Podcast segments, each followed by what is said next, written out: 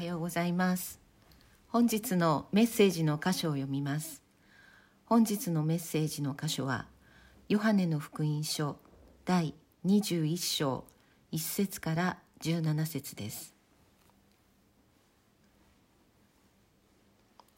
ヨハネの福音書21章その後イエスはティベリア湖畔で再び弟子たちにご自分を表された。表された次第はこうであった。シモン・ペテロデドモと呼ばれるトマスガリラヤのカナ出身のナタナエルゼベダイの子たちそして他に二人の弟子が同じところにいた。シモン・ペテロが彼らに「私は寮に行く」と言った。すると彼らは「私たちも一緒に行く」と言った。彼らは出て行って小舟に乗り込んだがその夜は何も取れなかった。夜が明け始めていた頃イエスは岸辺に立たれた。けれども弟子たちにはイエスであることがわからなかった。イエスは彼らに言われた。子供たちよ食べる魚がありませんね。彼らは答えた。ありません。イエスは彼らに言われた。船の右側に網を打ちなさい。そうすれば取れます。そこで彼らは網を打った。するとおびただしい数の魚のためにもはや彼らには網を引き上げることができなかった。それでイエスが愛されたあの弟子がペテロに「主だ」と言った。シモン・ペテロは「主だ」と聞くと裸に近かったので上着をまとい湖に飛び込んだ。一方他の弟子たちは魚の入った網を引いて小舟で戻っていった。陸地から遠くなく200ペキソードの距離だったからである。こうして彼らが陸地に上がるとそこには炭火が起こされていてその上には魚がありまたパンがあるのが見えた。イエスは彼らに今取った魚を何匹か持ってきなさいと言われた。シモン・ペテロは船に乗って網を陸地に引き上げた。網は153匹の大きな魚でいっぱいであった。それほど多かったのに網は破れていなかった。イエスは彼らに言われた。さあ朝の食事をしなさい。弟子たちは主であることを知っていたので誰もあなたはどなたですかとあえて尋ねはしなかった。イエスは来てパンを取り彼らにお与えになった。また魚も同じようにされた。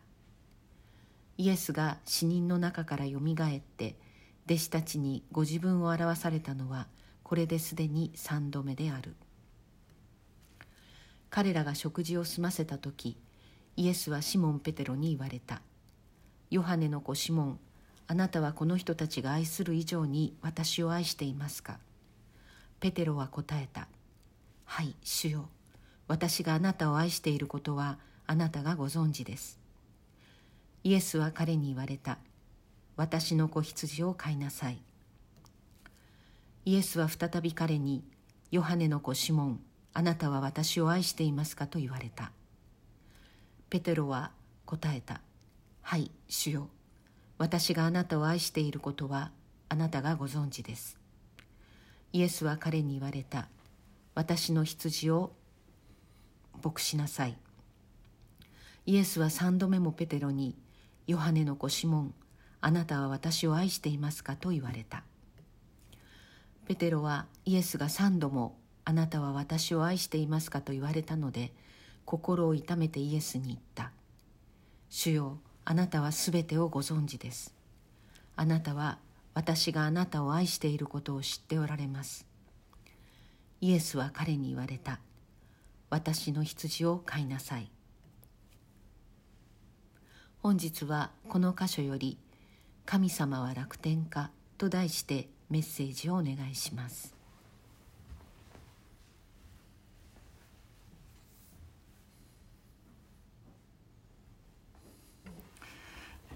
今日はスライドでメッセージとアウトラインを作っておりませんので皆さんと顔合わせて聖書の言葉を一緒に味わいたいと思います。今日はイースターイエス様が復活なさった日です。聖書が私たちに語りかける福音は「主イエスは生きている」の一言につきます。死は終わりではない。イエスがよみがえられたように私たちもよみがえらされる。このイエス・キリストが私たちと共に歩み導いてくださる。励まし慰め勇気を与え生かしてくださる。私たちはいずれこの肉体の死というものを例外なく全ての人が迎えますけれどもそれが終わりなのではなくイエス様がよみがえられたように私たちもよみがえりの命の中に生かされるのだということが聖書が私たちに与える聖書の神様が私たちに与える希望であり勇気であり力であります。イエス・キリスト以降人類の歴史はイエスはよみがえった。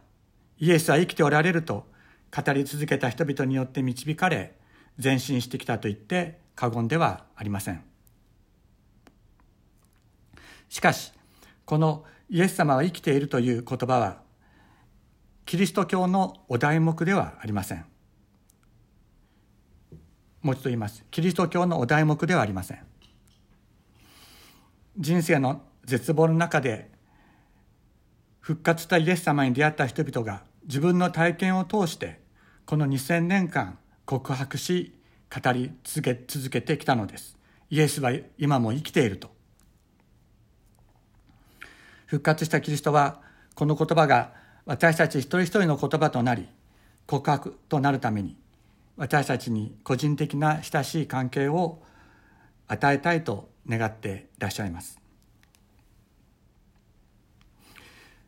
当時の弟子たちにとってイエスはよみがえったということは何を意味していたのでしょうか。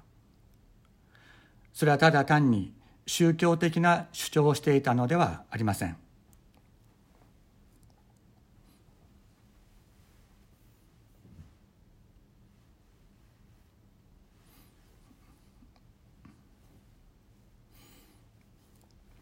イエスを十字架刑にしたのはイスラエルの宗教指導者たちとイスラエルを支配していた当時世界最大最強のローマ帝国の総督ピラトです。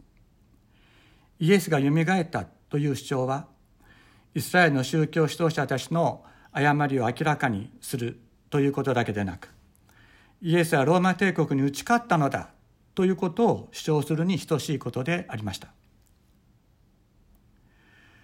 しかも弟子たちはイエス様が捕らえられた時恐ろしさのあまりイエス様を見捨てて逃げイエス様を否定して隠れていた。そんな弱虫がイエス様の弟子たちだったのです。しかし復活のイエス様に出会い精霊を注がれた彼らはイエス様はよみがえったイエスはよみがえったと告白してやまないものになりました。彼らはそのような勇気ある告白をなぜすることができたのでしょうか？しかし皆さん不思議には思わないでしょうか？もし自分がよみがえって今も生きているということを知らせたいのならイエス様は自分をご自分を十字架に貼り付けにした人たちに復活した自分を表せばよかったのではないでしょうか？イエス様を十字架につけて殺したのはイスラエルを当時支配していたローマ帝国のユダヤ総督ピラトです。また外来の国主ヘロデ・アンティパスはイエス様を長老し侮辱しました。またユダヤ人の大祭司カヤパはイエス様を死に値すると断じました。もしイエス様がこれらの人たちの前に復活したご自身を表したら彼らは恐れをののきイエス様の前にひれ伏し命乞いをしたでしょう。イスラエルを支配していたローマ帝国の力は覆されたに違いありません。しかしイエス様はそうはなさらなかったのです。自分を失い自己喪失し自己否定と絶望のどん底の中にあった弟子たちに復活したご自分を表すことによって神様の歴史神の歴史を進めようとなさったのです。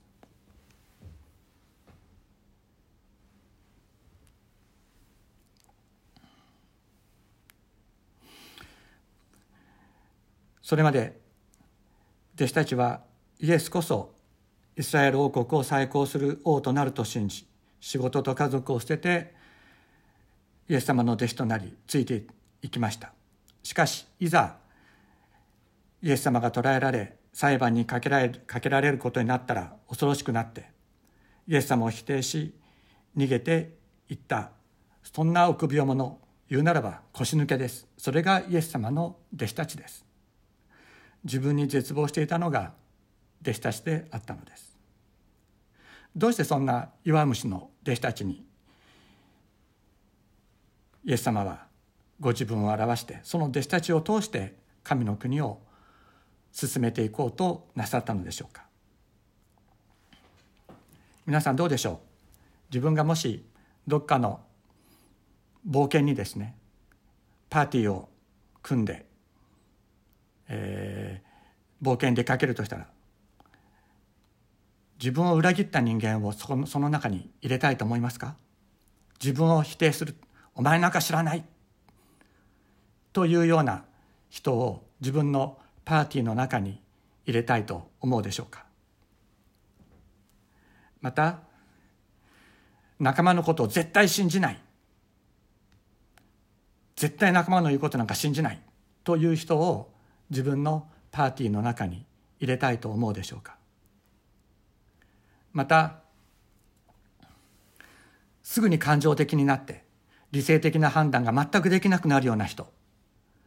そういう人を自分の仲間として一緒に旅に行きたいと冒険旅行に行きたいと思うでしょうか、まあ、そういうことを考えるとイエス様がペテロやトマスやマグダラのマリアやそういう弟子たちをにご自分復活したご自分を表してそして彼らに神の歴史を進めさせようとしたというのはもう本当にどう考えても自分だったらそんなことはしないというようなご判断だったと思うのです。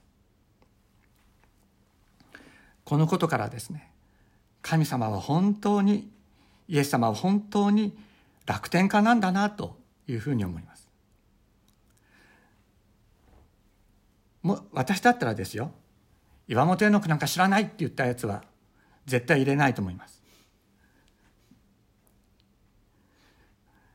いつも仲間割れしてお前の言うことなんか絶対信じないと仲間に言うような人を自分のグループに入れたらもう本当に大変ですまたいつもすぐに感情的になって理性的な行動ができない人が中身にいたらこれはまたまたすごく大変ですそういうグループを率いていたらもうやそんなリーダーそんなグループのリーダーなんかやってらんないというふうに思うのが普通ではないかと思うんですね。でもイエス様は神様は神なんかやってらんないとはおっしゃらなかったんですね。そうではなくそのグループを通してご自身の技を表そうとなさったここに神様の方法があるのです。まあ、言うならば神様は喜劇作家ですね。ドタバタの喜劇を通して人々を笑いの中に取り込みながらご自身の技を進めていこうとなさる。そのような方だということを私たちは神様に対するイメージとして持ったらいいのではないかと思います。神様はこんなしかめっ面をしてですね誰が俺の言うことを聞くかなこいつは聞くかな聞かないかなっていうふうに思いながら私たちを見てらっしゃるのではなくてそういう仲間割れするような者たちをまとめていく力がある方そういう人たちに希望と勇気を与えていくことができる方であるのです。ヨハネの福音書の中にこのような言葉があります。誰か私の言葉を聞いてそれを守らない者がいても私はその人を裁きません私が来たのは世を裁くためではなく世を救うためだからです誰か私の言葉を聞いてそれを守らない者がいても私はその人を裁きません。私が来たのは世を裁くためではなく世を救うためだからです。ヨハネの福音書12章47節です。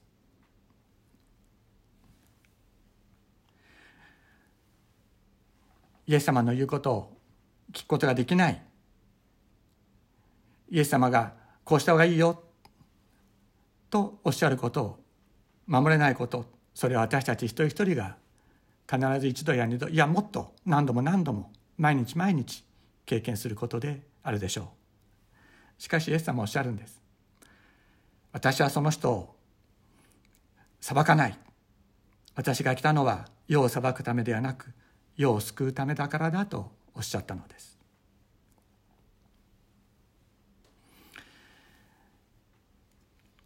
復活したイエス様は弱かった弟子たちをご自分を否定した弟子たちを愛し抜き信じ抜いてご自分を表されました。このようなものを用いて歴史を救うのが天地を創造なさった神様のやり方であります。先日メルマガで神様の自己紹介という文章を皆さんに書いてお送りしました。どのようにお感じになったでしょうか。このように書きました。天地を作られた神は存在の危機に陥っている人を救うために歴史に介入し行動を起こされた時個人の神としてご自身をお表しになりました。出エジプト記ではアブラハムの神イサクの神ヤコブの神と自己紹介しておられます。当時メソポタミアとエジプトという大文明大帝国の谷間にあるイスラエルの地に住んでいたのがアブラハムイサクヤコブです。彼らは決して強い存在ではありませんでした。そこを支配する王の顔色を見ながら生きなければならなかったのが彼ら遊牧民でありました。神様はそんな彼らに自分の目を天に向けて生きるようにお導きになります。彼らは決して完全な立派な人間ではありませんでした。神様の約束を信じられなくなったことも人を騙したり利己的行動に走ったこともあります。しかし彼らは神様は彼らを見捨てることなく導き守り祝福なさいました。そしてアブラハムの神イサクの神ヤコブの神と呼ばれるようになったのです。神様は個人の生涯にご自身を表される神です。弱い。自分で自分を信じられないようなそんな弱い人間の生涯にご自身を表される神。私たち一人一人の人格との関わりにおいてご自身を表そうとなさるのが天地を作られた神です。あなたの目を天に向けなさい。私に向けなさい。私があなたを救うあなたを祝福するとおっしゃるのです。そのようにして導かれた人たちその名前をもって神様は自己紹介なさいました。アブラハムの神イサクの神ヤコブの神と。この神様が私たち一人一人について岩本絵のの神と呼ばれることを恥となさらず自己紹介してくださる。これが私たちの神であります。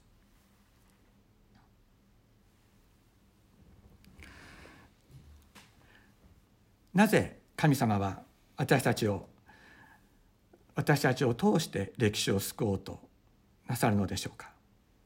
こんなに情けない弱い者によって歴史を完成させようとなさるのでしょうか？それは私たちを信頼してくださっているからです。徹底的に信じ抜いてくださっているからです。私たちは自分で自分を信じられないそんな存在かもしれません。自分で決心したことを守れないような人間です。自分がどれほど嘘つきで裏表があり情けない不真実な人間か自分自身がよく知っています。しかし神様はそんな者たちを信じ抜いてくださっているんです。こんな私を信じ抜いてくださっている。あなたを信じ抜いてくださっている。それにつきます。私の口がイエス様は生きていると言いあなたの口がイエス様は生きていると言って共に神の歴史を綴っていくことを願い信じてくださっているのであります。それぞれがどのように復活のイエス様に出会うか。それは個人個人によって違うでしょう。聖書を読んでもそれぞれの状態は変わ異なっています。マグダラのマリアという先ほどもちょっと言いましたけれどもすぐに感情的になって理性的な行動ができなくなる女性です。マグダラのマリアに復活のイエス様がご自身を表された時マリアはイエス様の遺体が墓の中にないことを知って取り乱して理性的な判断ができなくなってしまっていました。そんなマリアにイエス様は呼びかけて言われました「マリアよ」と「マリアよ」と。この言葉によってマリアは自分を取り戻すことができたのです。またイエス様が弟子たちにご自身を表された時トマスという弟子はそこにいませんでした。ですからトマスはイエス様がよみがえったなどという話は絶対に信じないと言い切りました。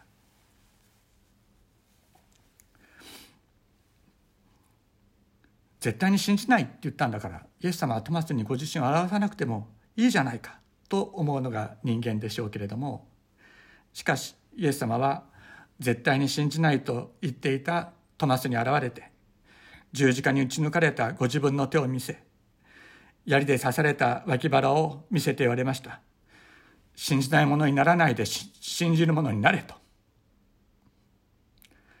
信じないものに信じないといったものに現れない神様だったら誰一人救われないのです。しかし、信じないと言い切るような私たちに現れてくださる神様がいる。イエス様がいる。だから私たちは救われるのであります。また、イエス様が捕らえられた時、三度、イエス様を否定していた、否定したペテロは、復活のイエス様に出会っても立ち直ることができませんでした。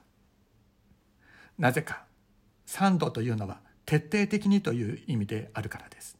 3という数字はユダヤの世界では完全数です。3度イエス様を知らないということは徹底的に自分の存在の全てをかけて知らないと言ったということであります。ですからそのことによって深い自己否定の殻の中に閉じ込められたペテロは復活のイエス様に出会ってもその殻が破れることはありませんでした。しかし今日の聖書の箇所にあったようにイエス様はよみがえられた後3度弟子たちに現れたと言います。先ほども言いましたように3という数字は聖書の中では完全数です。完全にイエス様を否定した弟子たち完全にイエス様を否定したペテロに完全に現れたということです。そして3度ペテロにお尋ねになりました。ヨハネの子シモンこれはペテロのことです。ヨハネの子シモン私を愛しているかと。ペテロは答えます。あなたは全てをご存知です。あなたは私があなたを愛していることを知っておいでになりますと。答えます。このようにしてペテロはペテロを追っていた強い自己否定という殻は破られ復活のイエス様と目を合わせることができるようになっていくのです。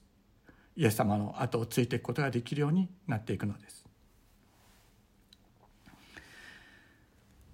私たちもそれぞれの状況は違います。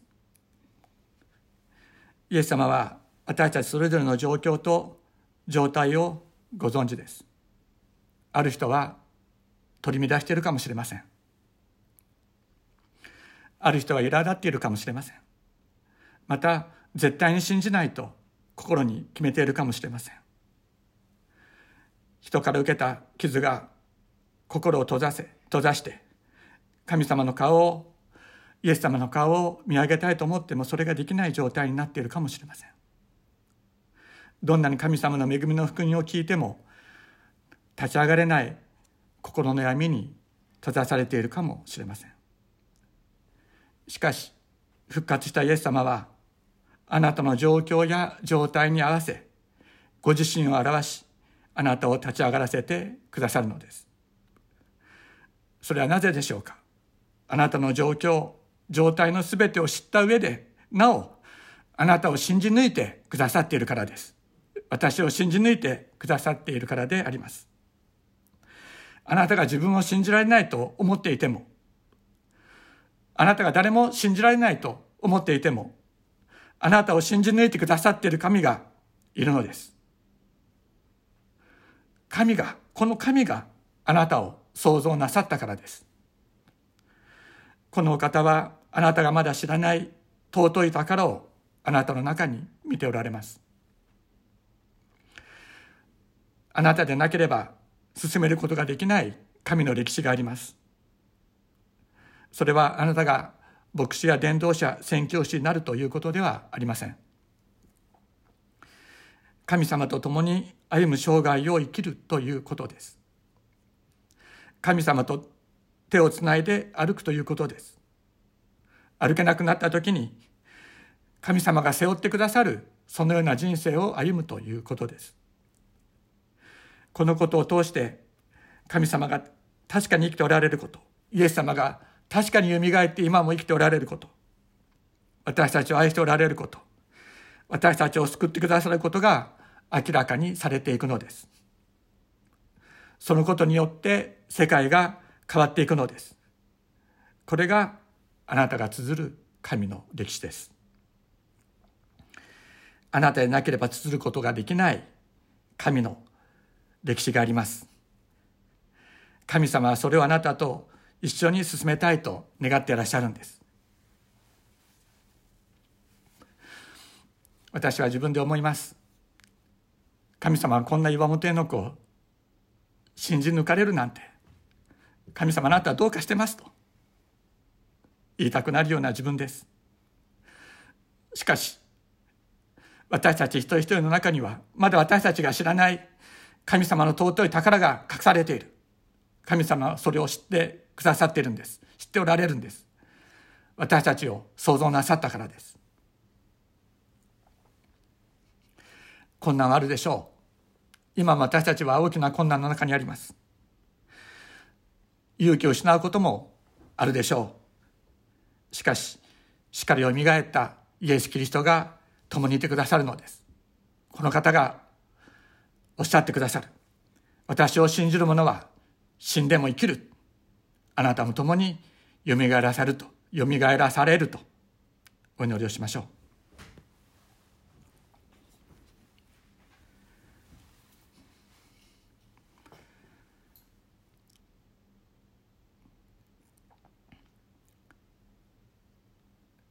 天のお父様こんな私たちを信じ抜いてくださっているということを